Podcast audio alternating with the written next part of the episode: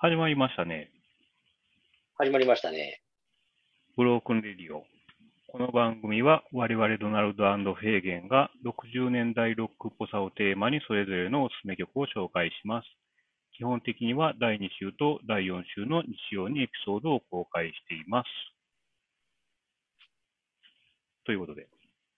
はい。まあね、あの、世間ではと言ったらあれですけど、あの、コロナもね、まあ落ち着いてるんやら落ち着いてないのやらっていう感じで、うんうん、もうなんかあれですよね、完全に、ある意味、慣れ、慣れきったって感じはしますけどね。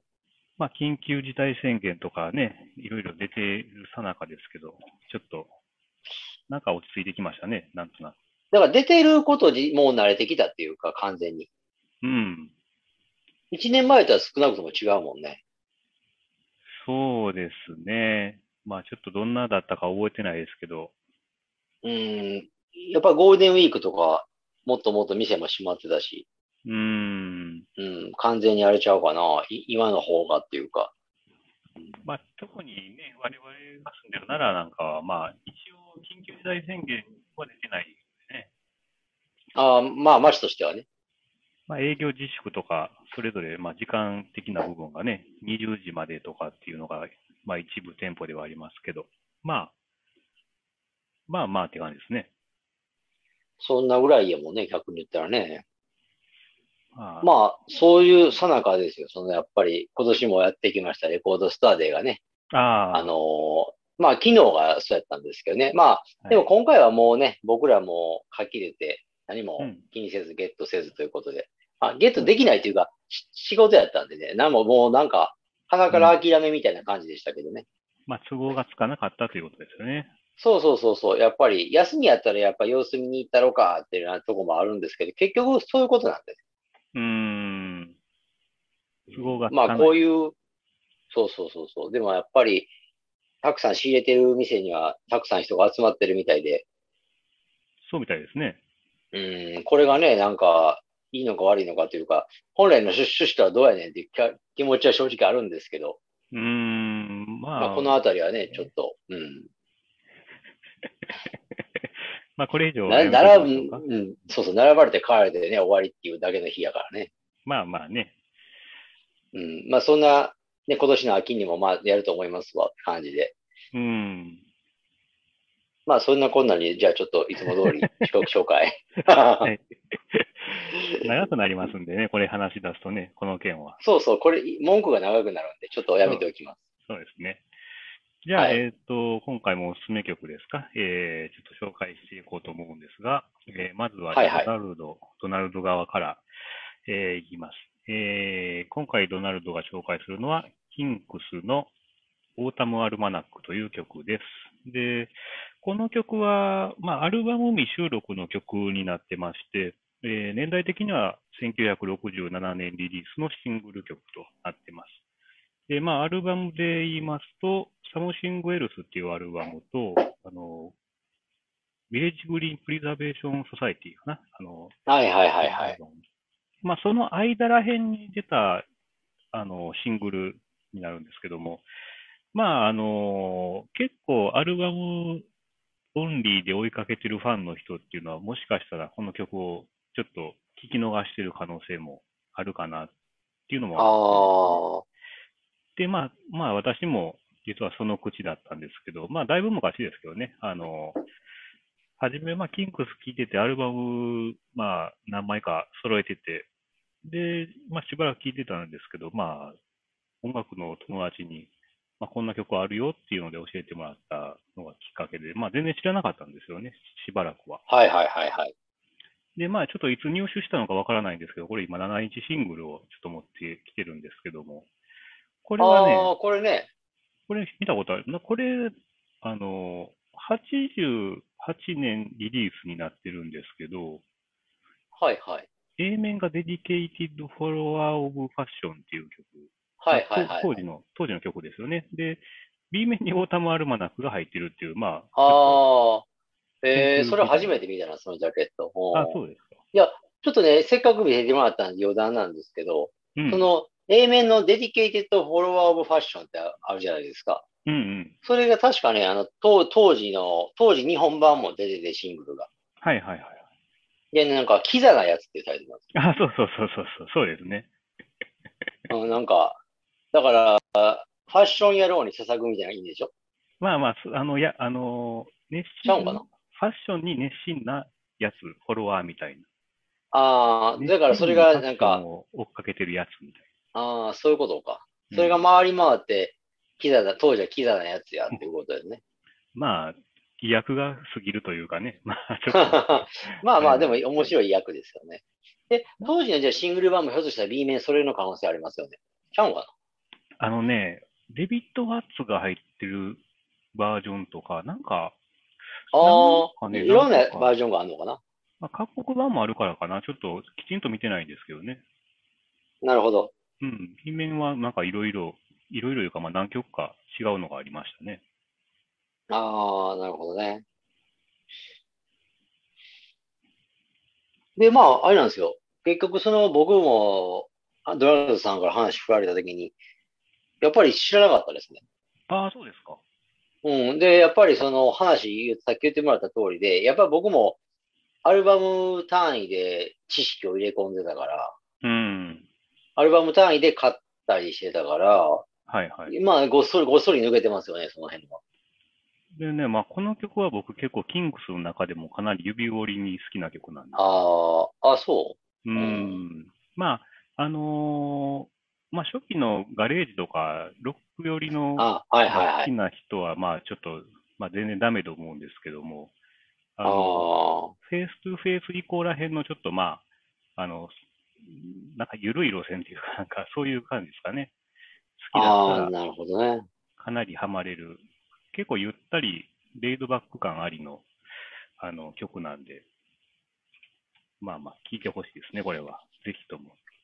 うん。だから、キンクスってでも、まあ正直なところ、キンクスの歴史っていうかうん、やっぱりそのガレージロックみたい、ちょっとガレージロックの走りみたいな、まあガーンと来てだね。まあ、そうですねいわば、ユーリアリー・ガットミーが有名じゃないですか。はい、はい、はい。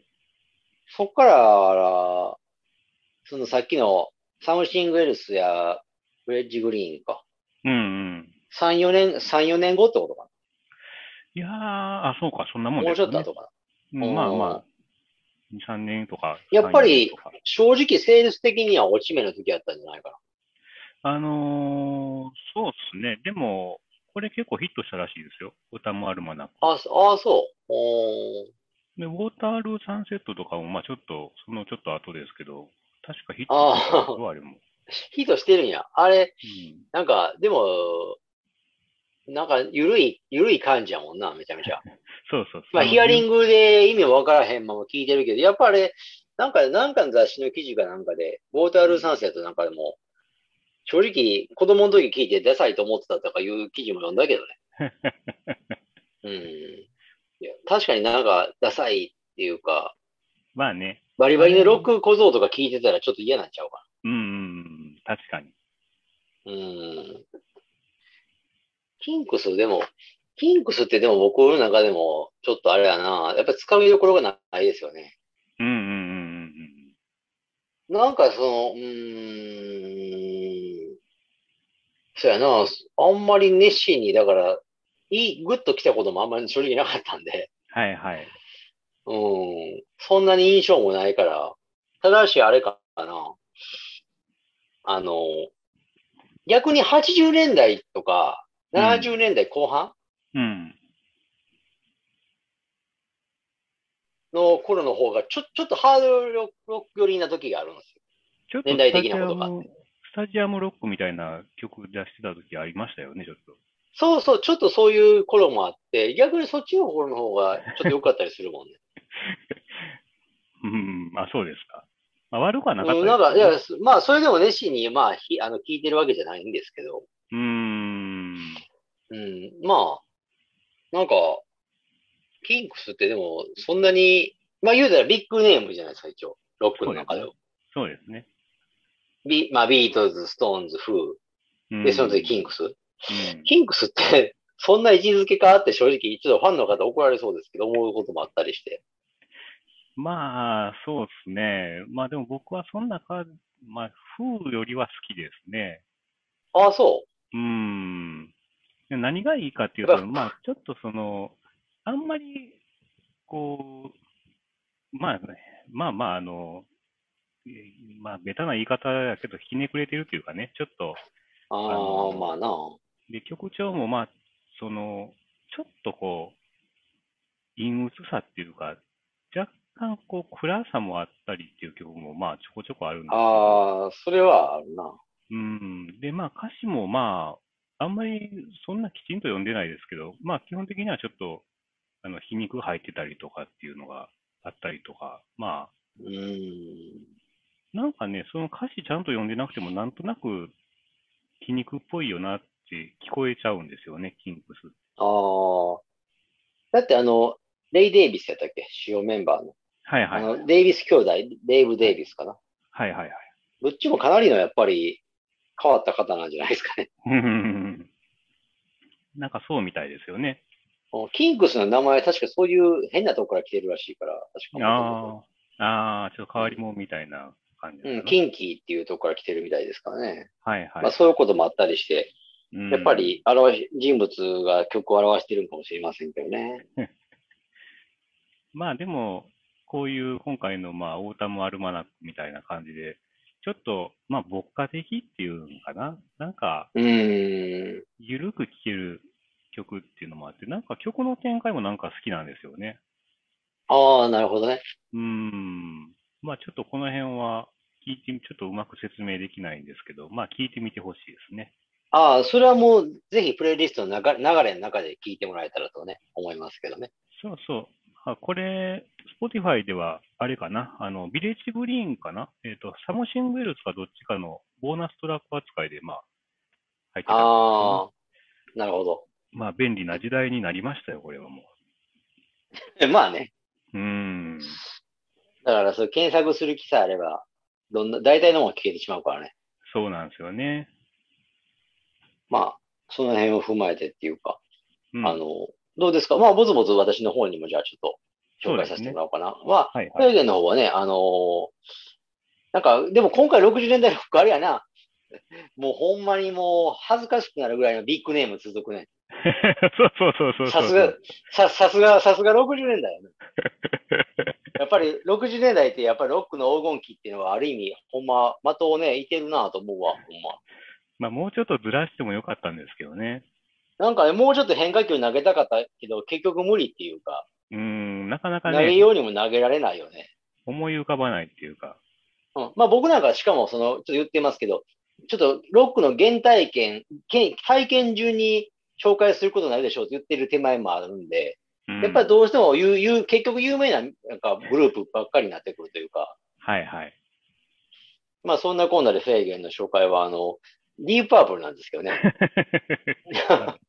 ディープパープルの中でも、まああの、ラレーニャっていう曲なんですけど、うん。これね、もうちょっと情報入れたりしました、あれから。いや多少ー、もう曲聴いただけですね。ああ、まあ、あれなんですよ。僕もね、あのーだから、言ったらあれなんですけど、これ実はね、カバー曲なんですよああ、そうですか。ね。うん、カバー曲で、あの、ドノバンっていうんでしああ、はいはいはいはい。ょ。うん、ドノバンが一応作曲、作詞、作曲なんでああ、す。だからオリジナルはドノバン。はいはい。で、僕は実はドノバンの方はそんなに知らなくて、うんうん。まあ今回ほら、やっぱりせっかく紹介するから、はい。ちょっと書きやっつけで申し訳ない。あの、まあ、棒チューブでドノバンの聞きましたけど、うん。まあ、基本大筋ディープパープルと変わらないです。うーん。まあちょっとああいうなんかメランコリックな感じというか。はいはい。うん。あの正直あれかな。やっぱりディープアープルの方が僕、ボーカルも好きやから、ああ、思い入れもあるせいか、ちょっとよ軍配はディープアープルの方が上げますけど。うーん。で、まあなんでこの曲を紹介すんねんってことなんですけど、まあ僕のそのロック原体験。だから前回がフリートとマックとか確か紹介したと思うんで、はいはい。まあそれと前後の時期ぐらいかな。結局、だから中古屋に出入りして、まあ門松きっかけで中古屋に出入りするでしょうん。で、プレイヤーも買いましたと。で、だから、プレイヤー買ったということは、レコードが当然聴けるわけで、うん。なんかおすすめっていうか自分に合うものをまあ模索をしてた時でもあるんですけど、うん。その時にね、レコヤの人がね、あのーまあ、これやるわっていう感じで、ほちょっとバーゲン品みたいなのも、よくまあ、まめに通ったりしてる、熱心に聞いたりしてるから、サービス上げるみたいなんで、う。おう e p u b のライブインジャパンって知ってますはいはいはい。なんか、はい。あれをね、くれたんですよ。んそうそう、有名なやつ。ライブインジャパンね。はいはい。で、まあ、それで、ディープアップに関したら、まあ、もらったし、聞こうか、みたいな感じでうん。聞いてて、まあ、あれですよね。いや、それが、だから、要は、第いわディープアップの歴史で言ったら第、第2期って言われてる、うんまあ、絶頂期です。一番、まあ、絶頂っていうか、評価が高いというか、はいはい。あの、まあ、ハードロックの走りですね。はな言うが言ったら、スモーク・オン・ザ・ウォーターとか、ヤンあキの、ラン。ハイウェイ・スター、そうそう、イアン・ギランボーカルでね。うん。で、ハイウェイスターとかいう、要は、ど、ど定番の曲が生まれた時期が第2期であって、はいはい。で、それがライブ、日本に当時来て、ライブコンサートしたやつがレコード化されたと。うん。で、それも実際爆発的に売れたんですよね、当時。はいはいはいはい。だからまあ、レコードの扱いとしてもバーゲン品というか、うん。だからあげるわ、って言って、まあ、あげ、もらって聞いてたんですけど、うんまあ、それ聞いてて、ディープアープルのディスコグラフィーっていうか、多少ディープアープルに関心持って、ういんくと、あのーやっぱ目引くのはどうしても一気になってしまうんですよね。僕の場合は。あーはい。やっぱりジャケットとかの感じも、当然2期と1期では違うんですまあね。よ。うん。だからそういうこともあったりして、なんかええ感じなやつ聞いてみたいなと思わせるのはやっぱり、どうしても初期の方になってて。うん。で、ラレーニャっていう今回紹介するのが入ってるのが、あの3枚目のアルバム、アルバムなんですよ。ほうほうほうほあの、セームタイトルです。だから、ディープアップルのディープアップルっていうことで、う。はいはい。 3枚目とか言って、ブラウンさんわかりますあんまりピンとこない。正直ね、このアルバム知らなかったですね、僕。あ、知らなかったんや、全知ら然。な知らなかったですね。あ、そうなんや。おー初期といえばもう8章入ってるやつみたいなね。あのあ、1枚目ですよね、それうね。ん、うん。あれぐらいしかイメージなかったですね。ああ、だからディープアーブルって、だから、初期、い第1期は3枚、その3、3まで、まあ3ってだから言われ、通称3って言われてるのかなだから3枚目やから。あこれがね、今回の。そうそうそうそう。それでやって、だからイアン・ギラン、でも、もうボーカルじゃないんですよね。ロッド・エヴァンスっていう人がやってて。はいはいはい。で、うん、で、え3枚目ぐらいまでが確か第1期でやってて、うん。で、やっぱり音楽性もちょっと違ってて、うんうんやっぱりゴリゴリのハードロックじゃなくて、やっぱりちょっとアアートロックですね、いわゆるね。うん。ああ。やっぱりちょっと芸術性も加味したロックっていうんですかね。ちょっとだけ再系ムードもあったりとか、ああ、入ってます、入ってます。なんかビートルズのカバーもね、してたりとかするから、そうそうそうそうそうそう。あの結構ポップなんですよ、だかそうですよね。ら。だから、ディープアープルってすごいなって本当思うのは。だから、それで、まあ、その、あの、三、三、第3枚目も聞いて、まあ、好きにな、当然好きになって、2枚目、1枚目とか聞いたりするんですけど、全部良かったんですよね。やっぱり第1期は。ああ、な第るほ1期ど、はね。本当に全部良くて、うん。めちゃくちゃいいなって。で、やっぱりジャケットの雰囲気もすごく、まあ僕が好きなんです、とにかく。僕好みな感じでっていう感うじ。ん。だから、ライブインジャパンとか以上にすぐ好きになって、うん。まあその中でじゃあ何か一曲やなと思ったのが、まあ今回ちょっと紹介するラレーニラレーニャなんですけど、はいはい。このラレーニラレーニャってでもなんか、聞いてど、どうかなえドラム、ドラムさん結構この曲好きです。あいいどう思いましたんいや、まあ、好みの曲ですよ。いい。あ割とディープ。ディープパープルとは思えないって感じですね。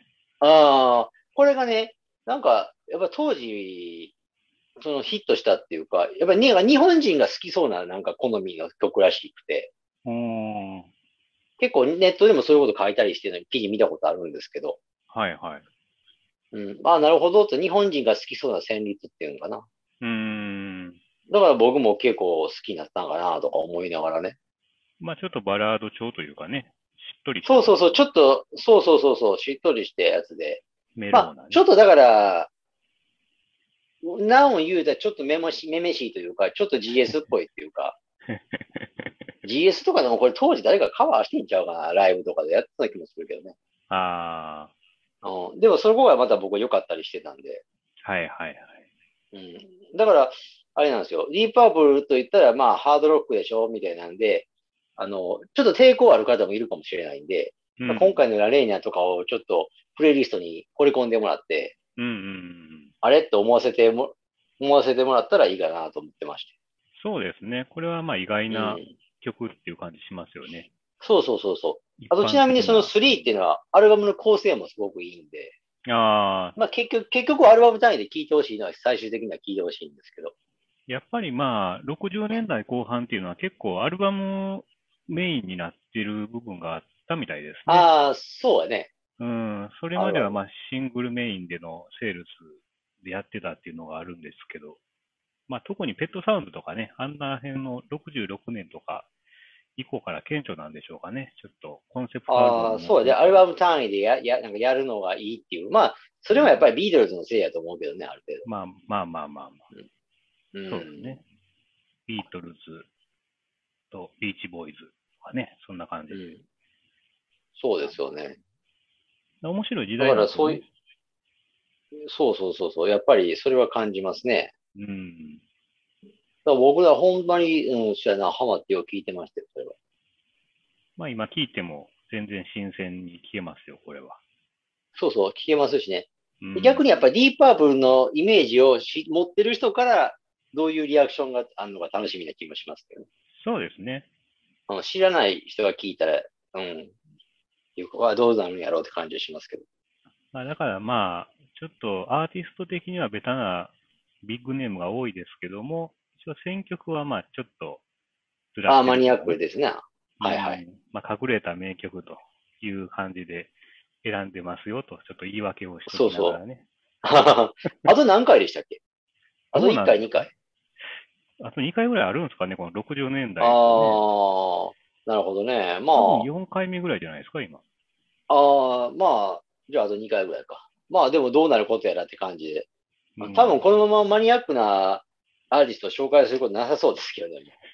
いやいやいや、そこはね、まあわかりませんから。はい。まあ今後のお楽しみということでね。はい。まあエンディングにちょやっっていきと行きましょうか。はい。ますか。はい、えー今回ご紹介した曲は番組のブログにて聞くことができます。アルファベットで、ブロークンレディオ、ドナルドで、えーググっていただければ、大体一番上に出てきますので、気になった方はぜひチェックしてみてください。